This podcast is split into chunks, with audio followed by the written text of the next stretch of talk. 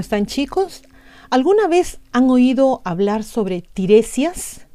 Hoy les vamos a contar sobre el mito de Tiresias. En la mitología griega, Tiresias desempeñó el papel de clarividente en contraste con su ceguera física.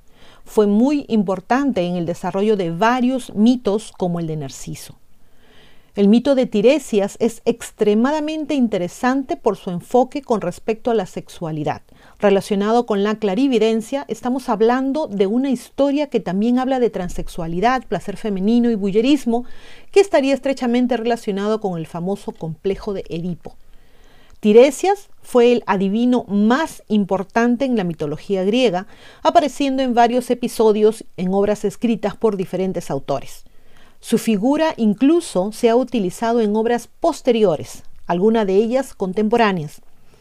Quizás la característica más obvia de Tiresias fue su ceguera. Era ciego y sin embargo podía ver el futuro. Así fue como los griegos vieron el significado último de la tragedia. Situaciones paradójicas sin salida en las que un regalo siempre implicaba castigo y viceversa. El mito del origen de Tiresias es uno de los más populares. Hay aproximadamente 15 versiones diferentes. Sin embargo, en este artículo nos centraremos en dos de los más citados. Ambos coinciden en que el adivino era hijo de la ninfa Cariclo y de Everes.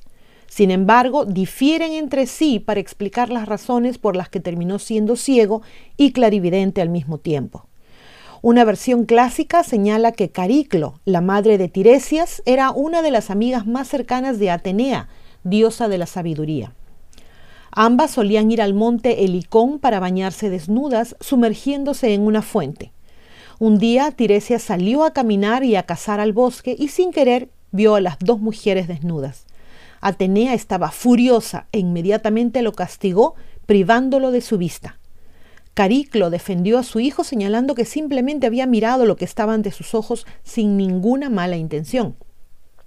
Sin embargo, a ningún mortal se le permitía ver a un dios desnudo, por lo que Atenea no le devolvió la vista. Pero para compensar el castigo, le dio el regalo de la adivinación.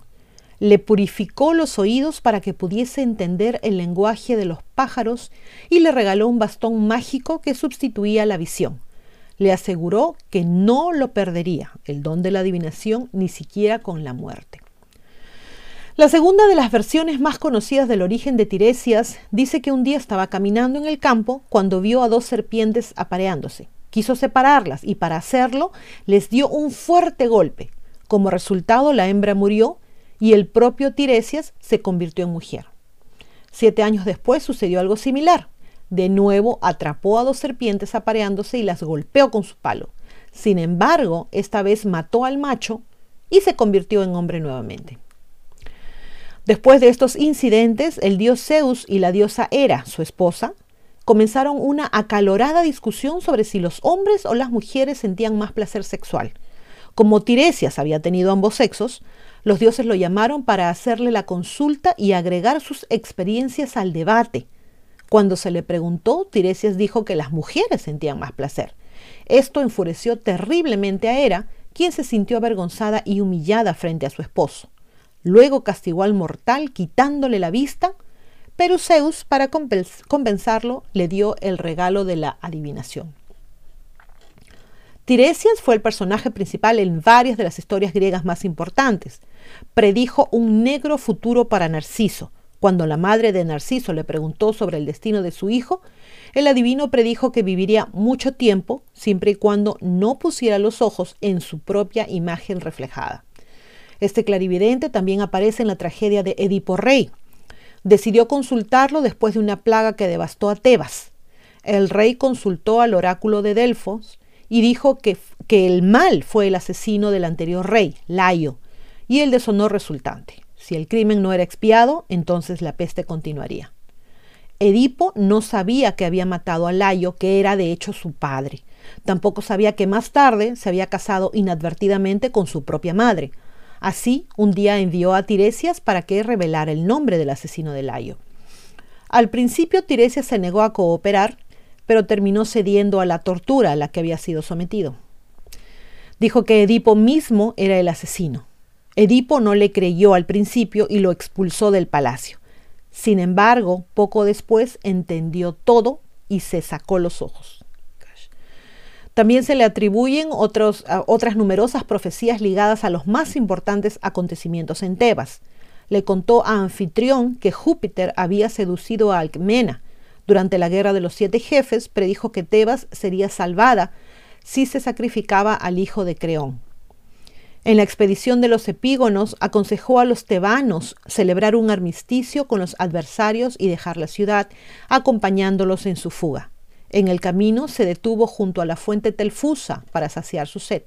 Al beber esa agua exageradamente fría murió. Según otra versión, Tiresias y su hija Manto fueron hechos prisioneros por los epígonos. Estos los enviaron a Delfos para ser consagrados a Apolo, pero el adivino murió de fatiga antes de llegar a su destino. En los infiernos conservó el don de la profecía, como le había vaticinado Atenea. Fue él quien le enseñó a Ulises la mejor manera de volver a Ítaca. Bueno chicos, eh, tengo una larga lista de ideas para hacer más videos, cosas mías, cosas que veo online, que a veces estoy viendo un programa y veo algo interesante y lo anoto, y muchas cosas que me han recomendado ustedes mismos. Voy a seguir trabajando en estas ideas y seguir presentándoselas poco a poco. Ah, la, idea me entusiasma mucho y son cosas diversas, ¿no? No solo es mitología, como habrán podido ver en mis videos anteriores, hay mucha variedad. Espero pues que les entusiasme la idea igualmente eh, como a mí. Espero que les haya gustado esta historia, se cuiden mucho y como siempre, a pensar bonito.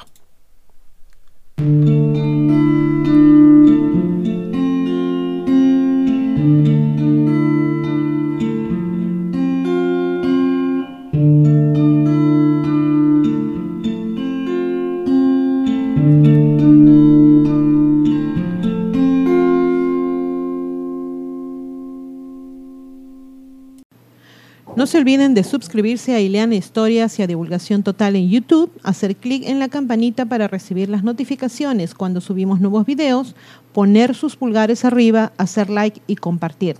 Sigan a ambos canales en los podcasts. También tenemos divulgaciontotal.com donde pueden visitarnos y suscribirse con su correo electrónico. Y seguimos en todas las redes sociales, Facebook, Twitter, Parler, Telegram Twitch.